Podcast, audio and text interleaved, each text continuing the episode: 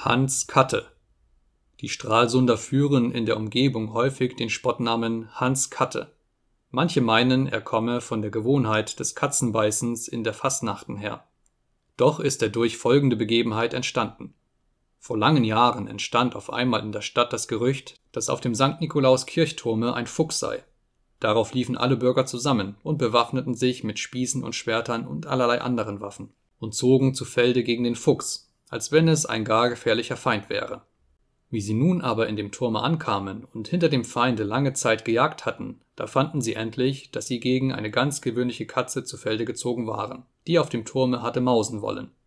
Die Sache wurde ruchtbar und die Stralsunder erhielten nun von dieser verunglückten Heldentat den Spottnamen Hans Katte. Herzog Philipp Julius, wenn er über die Stralsunder ungehalten war, pflegte zu sagen, wir wollen doch sehen, ob die Greifsklauen nicht tiefer greifen, denn die Katzenklauen.